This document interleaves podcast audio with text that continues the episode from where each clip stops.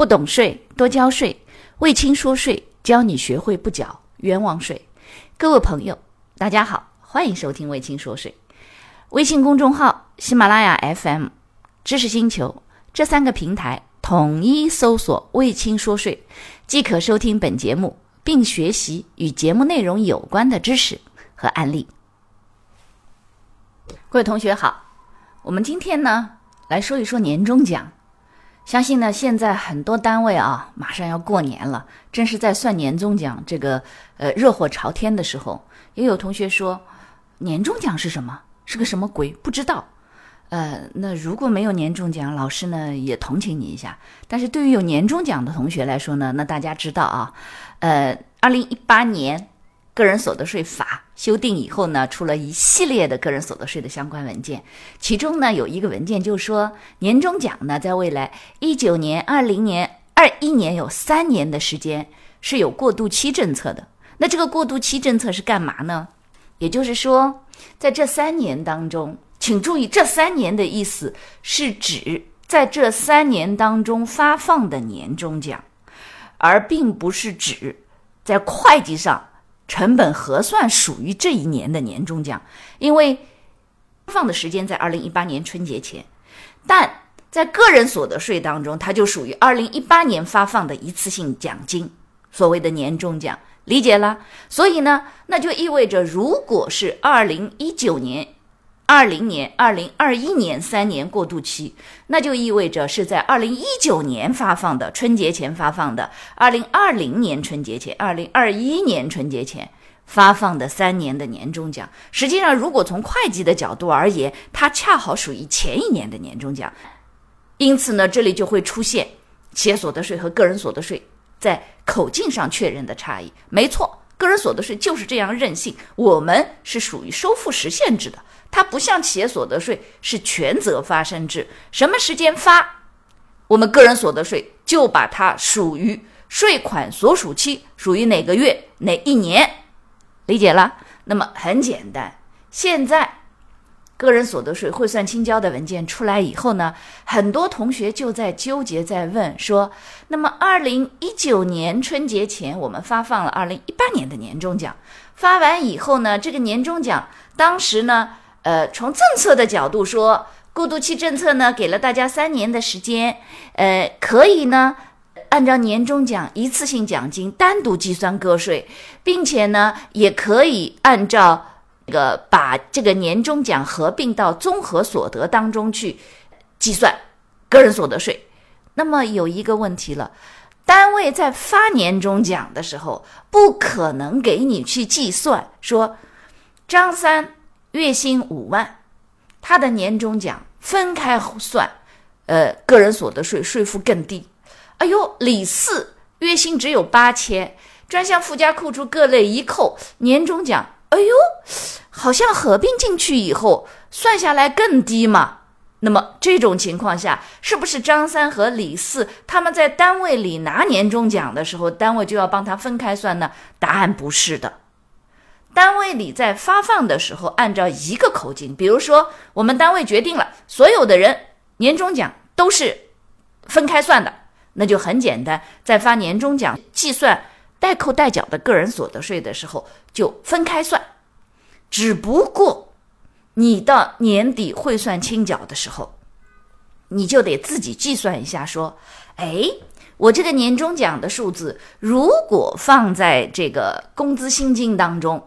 我综合所得一起算，我是不是会更低？那如果把它分开算，呃，两者加起来，那当然哦，年终奖要交一笔个税，对不对？那你工资薪金综合所得也要交一笔个税。那这种情况下，如果把两者加起来，是不是税负会更低？因此，它是需要有一个测算的过程。在此之前，老师呢？在我们的五个 VIP 群当中，就是省税实战课的五个 VIP 群当中，在今年二零一九年年初的时候就扔进去过一张表，说，哎，这样算下来的话，呃，我们年终奖和综合所得合并在一起，是税负高了呢，还是税负低了？这样的话呢，我们经过一个测算，最后说，嗯，我们应该如何来计算最后合并分开税负最低？那么接下来的一个问题，很多同学就问了，说：“老师啊，你发的这个都是技术问题，我已经解决了，我算过了，我是一定要把它合并进去以后呢，税负是比较低的。但我们单位在发年终奖的时候呢，就已经把年终奖分开算了。那这种情况下，我怎么办呢？那首先第一个啊，你得要根据汇算清缴的相关规定来算一算，说你把它合并进去，如果是税负低了。”那么你去做汇算清缴可以退税，那么退税的时候呢？那有同学说好像没有看到文件说这个汇算清缴呃的时候年终奖可以合并算或者是呃单独算。那么老师特别提醒一下啊，在这里，国家税务总局关于办理二零一九年个人所得税综合所得汇算清缴事项的公告。也就是国家税务总局公告二零一九年四十四号，请注意啊，二零一九年国家税务总局第四十四号公告，其中在正文当中你是看不到的，哎，那么在哪里呢？请在下面国家税务总局哎关于这个文件，呃四十四号公告的解读里头，呃解读里头第一条，什么是汇算清缴里头的第三小条，它是怎么说的呢？年度汇算的范围和内容，仅指此次个人所得税改革纳入综合所得范围的工资薪金、劳务报酬、稿酬、特许权使用费等四项所得，经营所得、利息啊、呃股息、利息、红利所得、财产租赁所得、财产转让所得和偶然所得，依法均不纳入综合所得计税。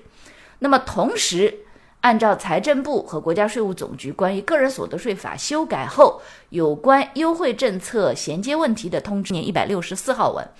的规定，纳税人取得的可以不并入综合所得计算的收入，也不在年度的汇算范围内。比如，如果选择单独计算的全年一次性奖金、解除劳动关系、提前退休、内部退养的一次性补偿收入等等。那需要补充说明的是，纳税人若在二零一九年取得的全年一次性奖金时是单独计算纳税的，汇算清缴时也可以选择并入综合所得计算纳税。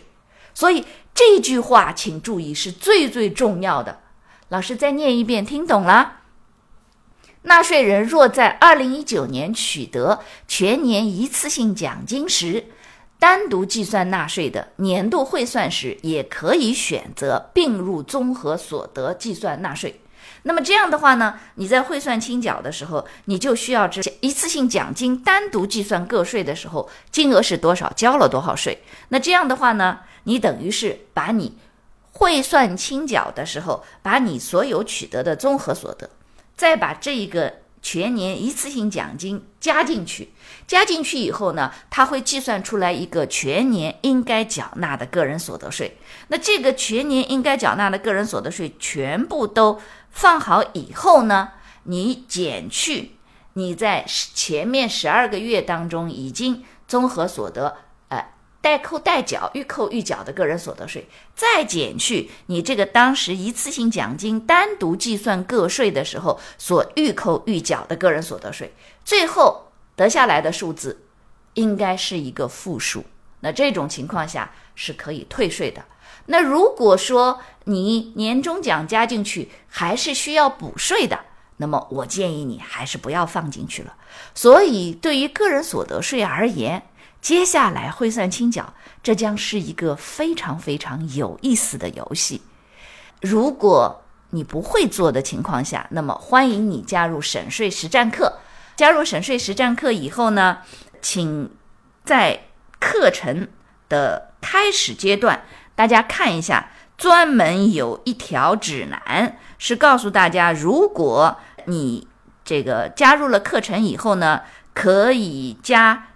魏青说税小助手的微信号是魏青说税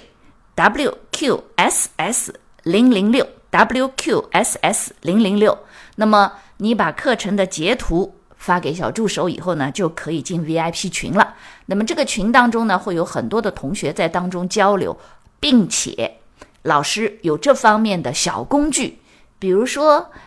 你的年终奖和这个综合所得要不要合并计算呢？那这一部分，呃，我们都会有小工具发给大家，到时候呢，你可以自己来进行一个测算。